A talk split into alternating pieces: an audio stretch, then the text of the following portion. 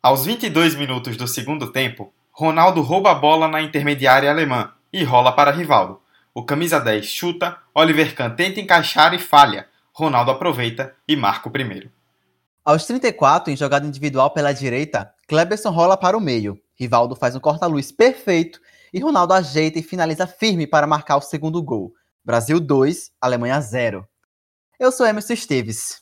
Eu sou Eduardo Costa e este é o primeiro episódio do novo formato do Arquivo 45.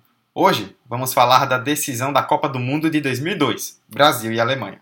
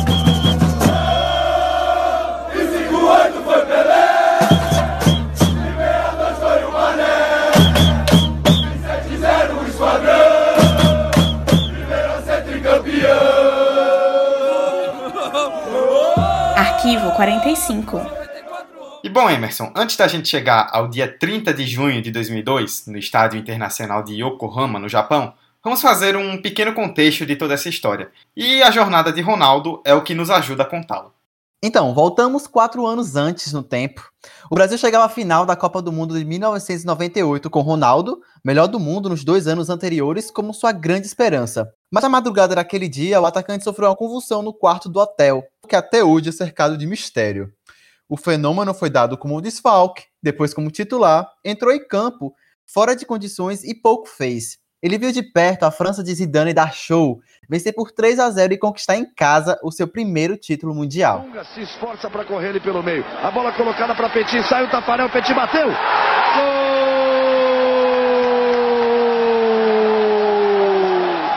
É da França! É do título! É da vitória! É do título inédito do futebol francês! Mas tudo só iria piorar. Em novembro de 1999, atuando pela Inter de Milão em um jogo válido pelo campeonato italiano, o fenômeno sofreu uma lesão dupla, torcendo o tornozelo e o joelho no mesmo lance. Ele ficou quase cinco meses fora dos gramados. E em seu retorno, em abril de 2000, em um jogo contra Lazio pela final da Copa da Itália, ele rompeu o tendão patelar do joelho no primeiro lance que tentou. Essa provavelmente você já viu, ouvinte, e a imagem chocante do joelho estourando é difícil de sair da cabeça. Ficou um ano e três meses fora dos gramados. Inclusive, haviam dúvidas se ele iria conseguir seguir a carreira de futebol. Pois é, Emerson, pois é. E enquanto Ronaldo não sabia se iria voltar a jogar, a seleção brasileira não conseguia jogar. Isso porque o ciclo para a Copa de 2002 foi extremamente conturbado. O Brasil teve três, três treinadores em quatro anos.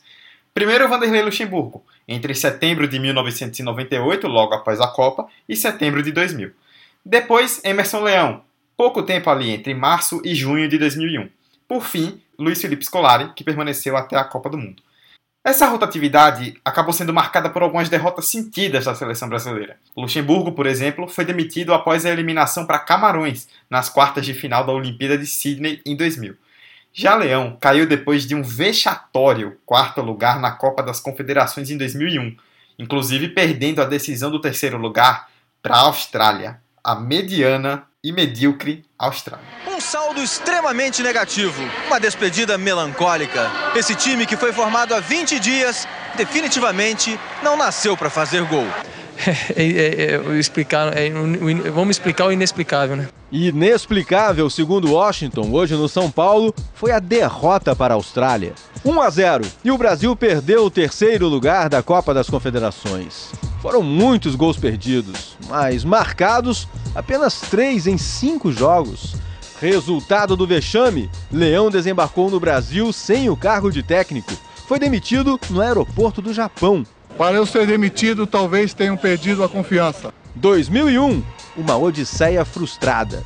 História de um dia 9 de junho. E com a chegada de Filipão, a coisa não mudou logo de cara. Tanto que na Copa América da Colômbia, em 2001, Dudu, já sob o comando do treinador, o Brasil sofreu uma humilhante derrota para Honduras nas quartas de final por 2 a 0. Para muitos, o maior vexame da seleção até o 7 a 1 de 2014, para a mesma Alemanha, que a gente vai voltar a citar no final do podcast. Bom, o Filipão comandou o time nos seis últimos jogos das eliminatórias, ainda sem poder contar com Ronaldo. Um desempenho burocrático de três vitórias e três derrotas acabou sendo suficiente. Aos trancos e barrancos, o Brasil, que nunca havia ficado fora de uma Copa do Mundo e teve a classificação ameaçada durante boa parte das eliminatórias, conseguiu a vaga com o terceiro lugar. Ela só veio com a vitória por 3 a 0 sobre a Venezuela na última rodada. Com a vaga garantida, Filipão definiu os 23 convocados para a Copa em maio de 2002. Ronaldo, que voltava aos poucos a recuperar o seu ritmo de jogo e com apenas dois jogos disputados pela seleção naquele ano, ganhou a confiança de Scolari e foi convocado. Mas a grande polêmica que esteve é, em voga nessa convocação esteve em outro atacante, Romário.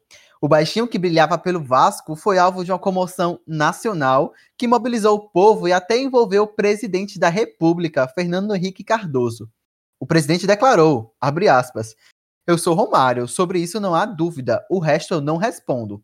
Fecha aspas. Pois é, né? Não é comum mesmo a gente ver o presidente do Brasil dando pitaco em convocação da seleção. Mas não foi só ele. O presidente da CBF, Ricardo Teixeira, vocês já conhecem aí do futebol há tantos anos, também fez pressão e chegou a se reunir com o Filipão pedindo a convocação do atacante.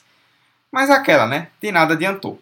A falta de confiança em Romário por conta de polêmicas anteriores fez com que Scolari não chamasse o jogador. Ele não abriu mão de suas convicções.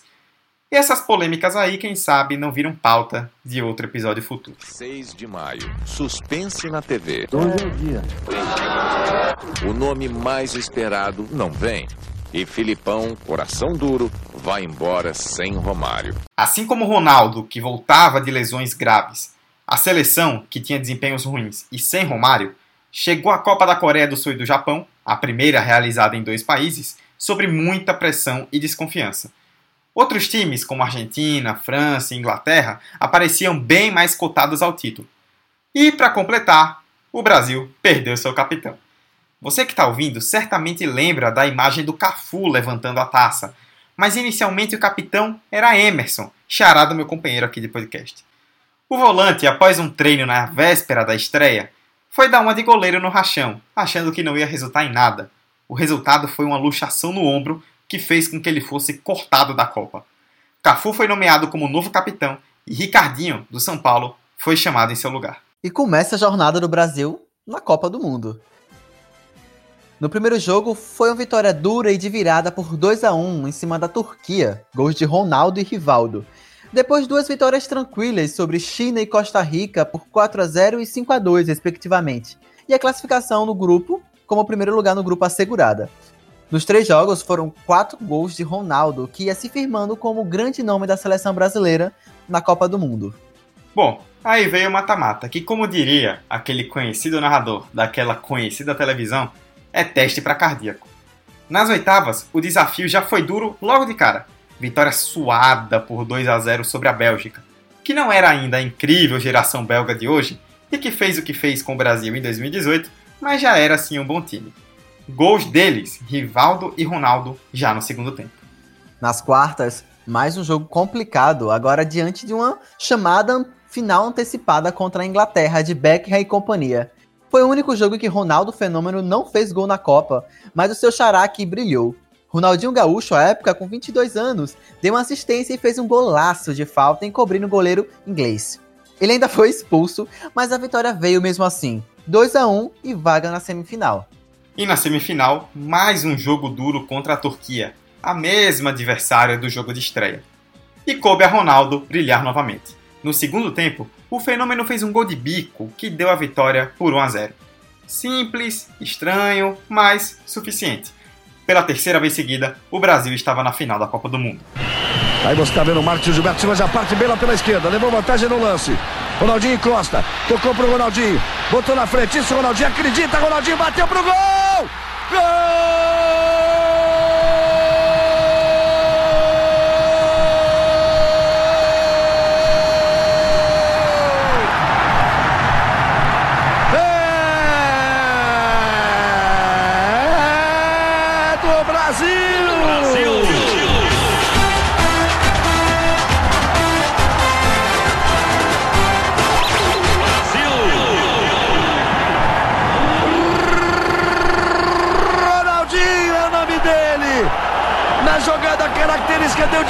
Bico na bola. Arrancou, botou na frente, chutou de bico, não deu para o Rostu. Um para o Brasil. Zero para a Turquia. A final de 2002, Emerson, seria contra a Alemanha. E era um duelo histórico. Era a primeira vez em que as duas maiores campeãs, ao lado da Itália, se enfrentariam em um Mundial. Os alemães, que lideraram o grupo E, chegavam à final com apenas um gol, repetindo, um gol tomado em seis jogos. E essa força defensiva tinha como ponto principal o goleiro.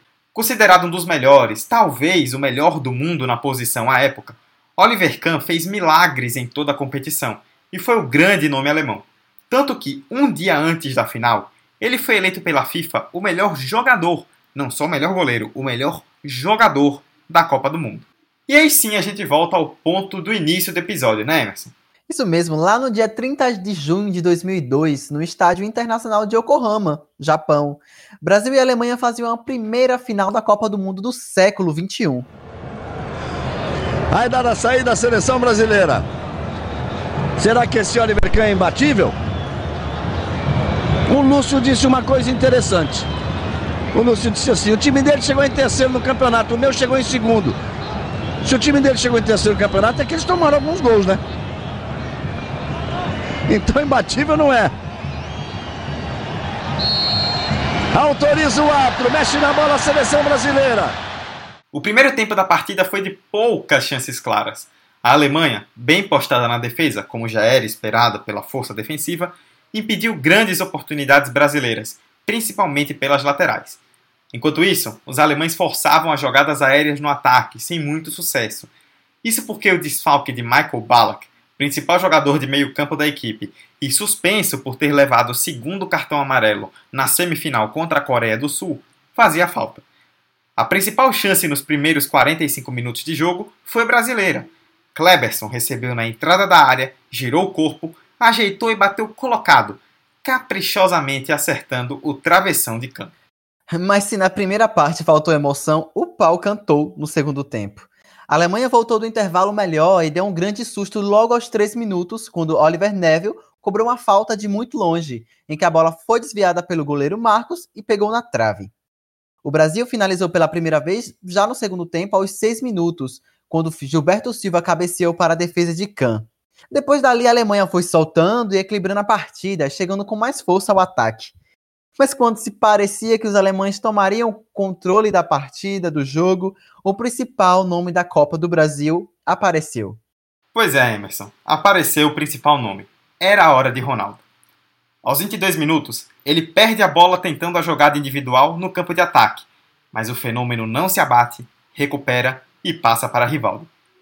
O camisa 10 chuta em direção ao gol e parecia uma bola tranquila, fácil, bem de boa para o intransponível Oliver Kahn. Mas quem diria, hein? Quem diria o que é o futebol? O considerado melhor jogador da Copa não conseguiu segurar. Soltou. E Ronaldo, artilheiro como sempre, pegou a sobra para chutar de primeira e marcar o primeiro gol do Brasil em finais de Copa desde Carlos Alberto Torres em 1970. 1 a 0 Brasil. Aos 21 e 30 do segundo tempo, o Rivaldo soltou a bomba. Que Oliver Kahn que nada, bateu o pro goleiro alemão. Ronaldinho meteu pro gol 1 a 0 Brasil. Ele provocou, provocou, provocou e falhou. E com a desvantagem no placar, para a Alemanha não restava outra alternativa senão partir para o ataque. O Brasil, muito bem disciplinado em campo, esperava apenas uma oportunidade para matar o jogo. E ela veio aos 34 minutos do segundo tempo. Sabe de quem? Dele mesmo, Dudu. Dele mesmo. A jogada começou com Kleberson. E por esse jogo, com essa jogada e com aquela bola na trave que nós falamos no primeiro tempo, já dá para perceber o quão importante ele foi. O meio-campista começou a Copa como reserva e assumiu a titularidade durante a competição. Bom, ele arrancou pela direita, abriu espaço e rolou para o meio. A bola ia em Rivaldo. Ia. Mas o camisa 10 fez um exímio corta-luz. deixando a bola nos pés de Ronaldo. O resultado? Ronaldo, com o famoso corte de cabelo do Cascão, fazia seu oitavo e último gol na Copa e igualava Pelé como o maior artilheiro do Brasil em Mundial. Aí aparece o Cleberson de novo, já parte pela direita. Cafu já partiu na velocidade. Ele cortou pro meio, lá veio o Cleberson. Rivaldo saiu pro Ronaldinho, pé direito, bateu. Gol!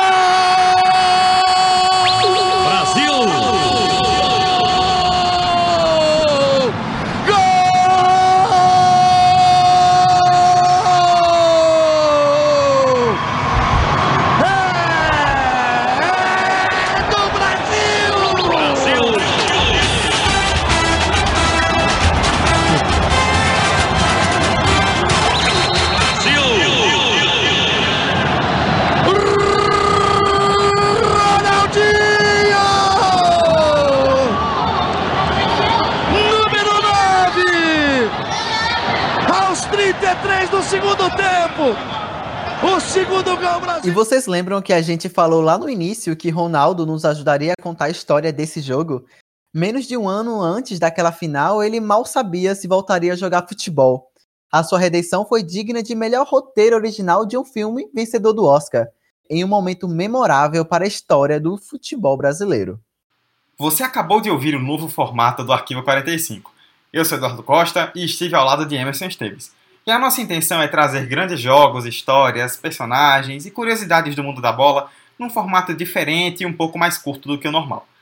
Na primeira edição, o episódio 50 desse podcast, nós contamos a história do inesquecível Brasil 1, Alemanha 7, da Copa do Mundo de 2014. Agora nós falamos do outro Brasil e Alemanha da história das Copas. Toca a bola o time do Brasil, Denilson faz a graça, vai terminar o jogo. 48. Falta nele, vai dar tempo do Kaká entrar. Todo mundo quer que o Kaká entre. Não dá tempo não, porque acabou! Acabou! É penta! É penta!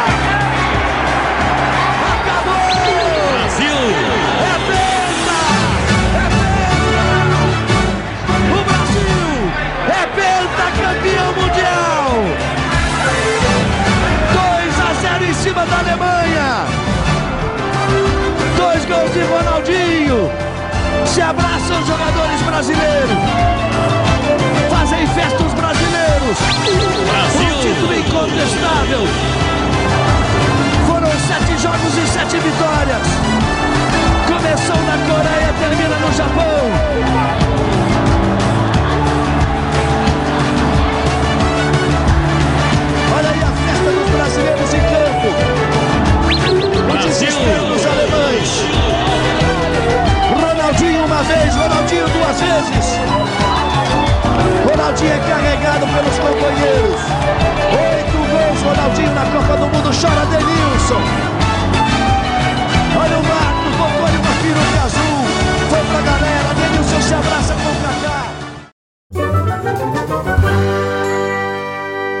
Esse podcast foi editado por Hector Souza.